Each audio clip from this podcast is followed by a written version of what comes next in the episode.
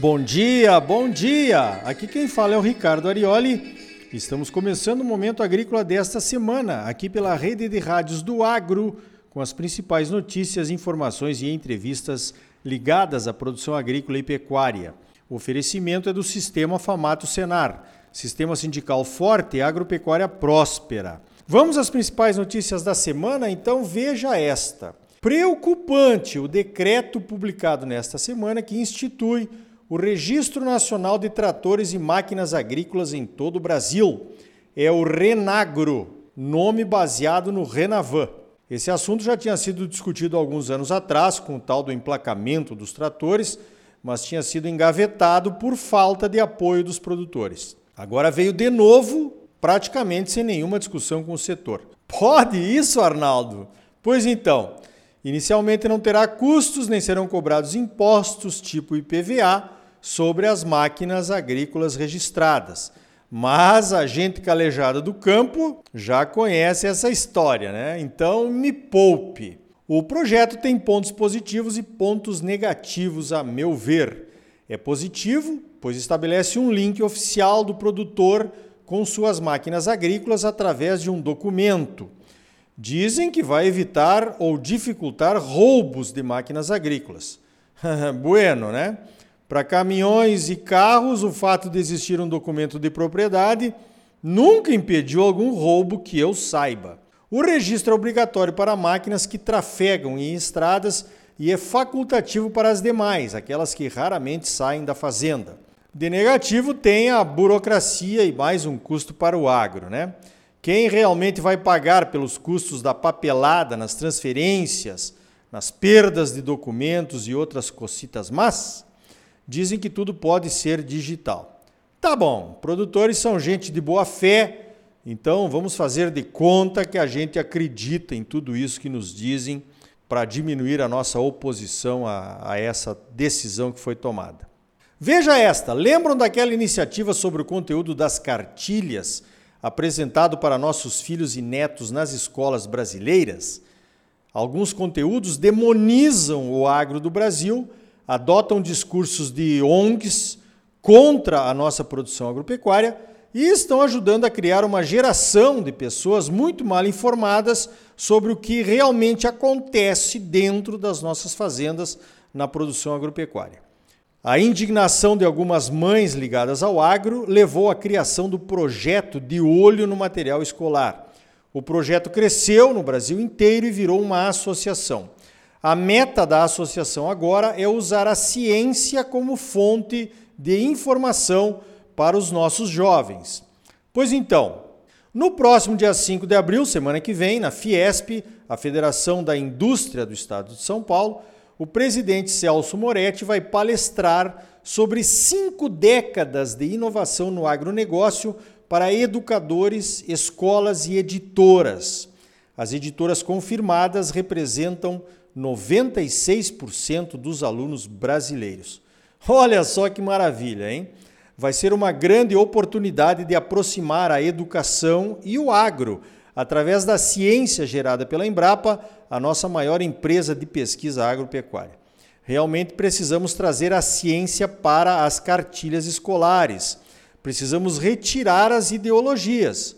Veja que não se trata de trocar de ideologia Trata-se de levar para nossas crianças as informações cientificamente comprovadas, como se faz em qualquer escola de qualidade no mundo inteiro.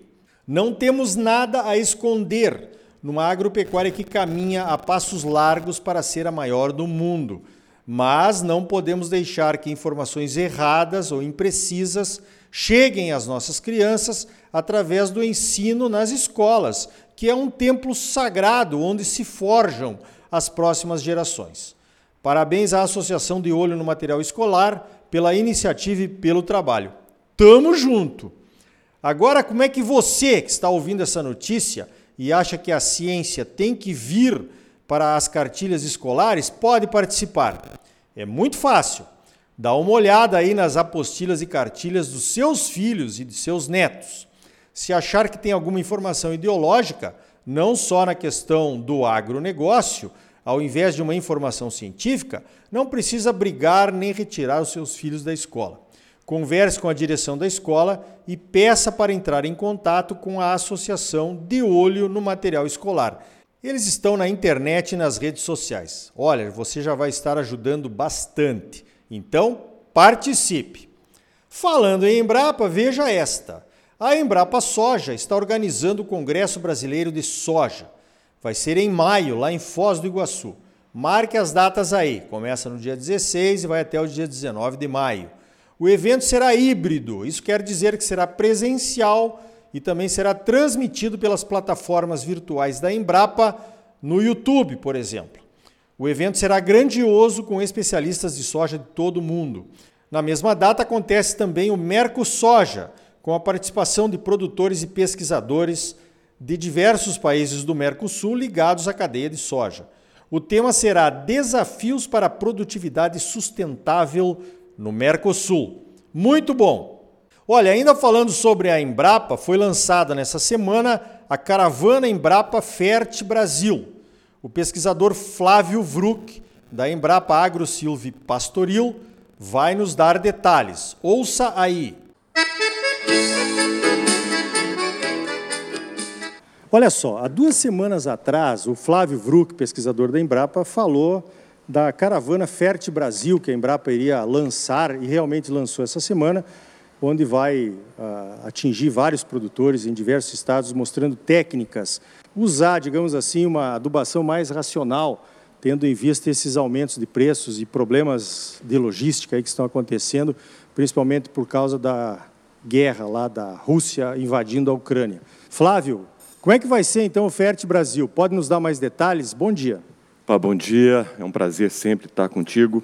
Foi lançada ontem, oficialmente, dia 30, a, a Caravana FET Brasil, é, com o objetivo de levar informações para o nosso produtor, mas especialmente para os técnicos multiplicadores, para os consultores públicos e privados né, e para as lideranças rurais, isso é muito importante. Essa caravana vai percorrer 10 macro-regiões do, do, do, Brasil todo, englobando 48 é, municípios produtores. Então, vai ser praticamente, vamos englobar todos os grandes polos né, produtores do, do, Brasil. Nós fazemos parte da, da macro-região 5, envolvendo Mato Grosso e, e, Rondônia, e aqui no Mato Grosso nós vamos trabalhar nos polos aqui do 63, e o evento vai ser aqui em Sinop. Vamos trabalhar na, na, na sua região, o evento vai ser lá em Campo Novo dos Parecis. Uh, depois vamos trabalhar no sul do estado, o evento vai ser em Primavera do Leste, e no Vale do Xingu, onde o evento vai ser é, em Querência, da nossa querida Querência. E também vamos trabalhar no sul de Rondônia, onde o evento vai ser em Vilhena. Esse evento vai é, consistir de uma manhã de apresentações, de palestras, envolvendo cinco temas ligados às tecnologias de fertilizantes, né? uso e aplicação. E aí eu posso citar aqui os cinco temas. Então, nós vamos trabalhar com ferramentas é, de gestão, de planejamento, vamos trabalhar com as boas práticas para o uso de fertilizantes, eh, vamos trabalhar com as, com as novas tecnologias de fertilizantes, vamos trabalhar ainda com as tecnologias digitais né, sistema de informação geográfica aplicada na questão de, de, fertilização e vamos trabalhar com tecnologias e prá, práticas de manejo sustentável. Por exemplo, aquilo que nós vimos, uh, falamos já no outro programa, de plantas de cobertura, por exemplo, sistema de integração lavoura-pecuária e assim por diante. Então, nós vamos abordar esse, essas cinco temáticas numa manhã e, em alguns casos, nós vamos fazer uma visita numa, numa unidade de referência tecnológica, a Embrapa tem trabalhos, ou num produtor referência, buscando, visualizando isso, essas tecnologias no campo. Perfeito. Então está imperdível aí, ó. Fert Brasil, essa caravana que vai percorrer o Brasil inteiro com pesquisadores da Embrapa mostrando estratégias para diminuir custo de adubação, né? Num momento tão importante como esse. Flávio, parabéns pelo trabalho. Obrigado pela tua participação aqui no Momento Agrícola. Nós que agradecemos. O objetivo dessa caravana é aumentar a eficiência do uso de fertilizantes em 10% com impacto em torno de um bilhão de reais, né, em redução do custo em torno de um bilhão de reais é, por safra. A caravana começa agora em abril e ela vai se estender pelo todo o ano agrícola 2022-2023.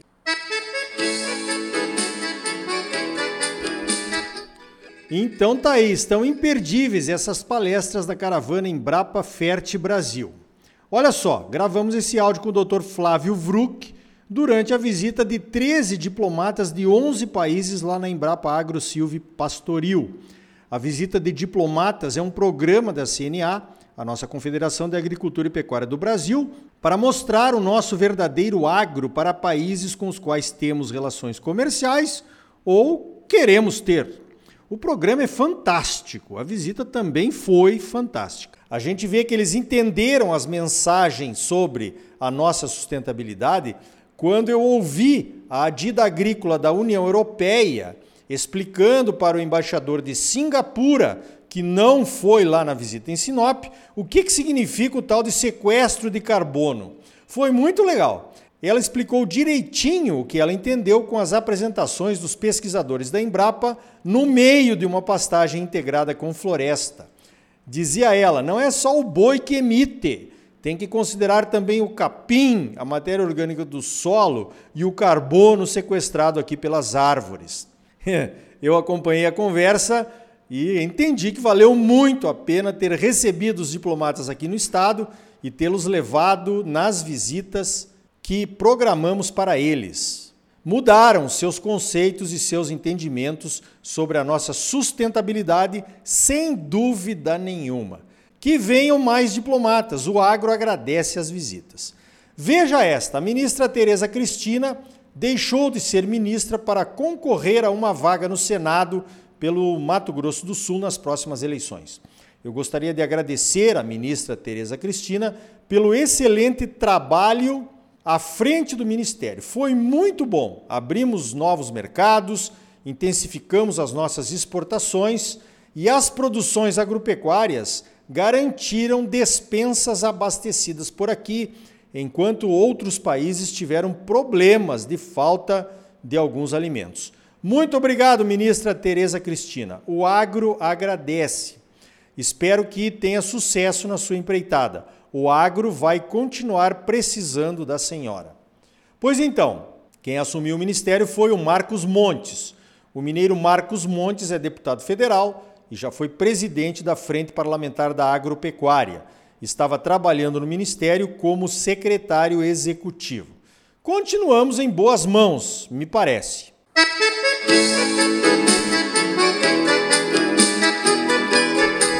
Então tá aí. No próximo bloco, já temos soluções para atender o compromisso de diminuir as emissões de metano na nossa pecuária. Isso mesmo! Eles vêm com milho, mas desta vez nós já estamos voltando com a farinha. Eles querem colocar exigências para aumentar as restrições para a nossa agricultura, mas nós vamos jantar eles de novo. Imperdível o nosso próximo bloco, é logo depois dos comerciais. E ainda hoje, o economista Alexandre Mendonça de Barros em dose dupla. Vamos conversar com ele sobre o cenário dos grãos, dos fertilizantes, do dólar da pecuária de corte e das oportunidades para o Brasil em tempos de guerra. E aí, tá bom ou não tá? É claro que tá bom, você só merece o melhor.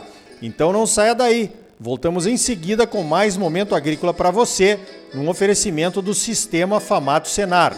Sistema sindical forte, agropecuária próspera. Voltamos já.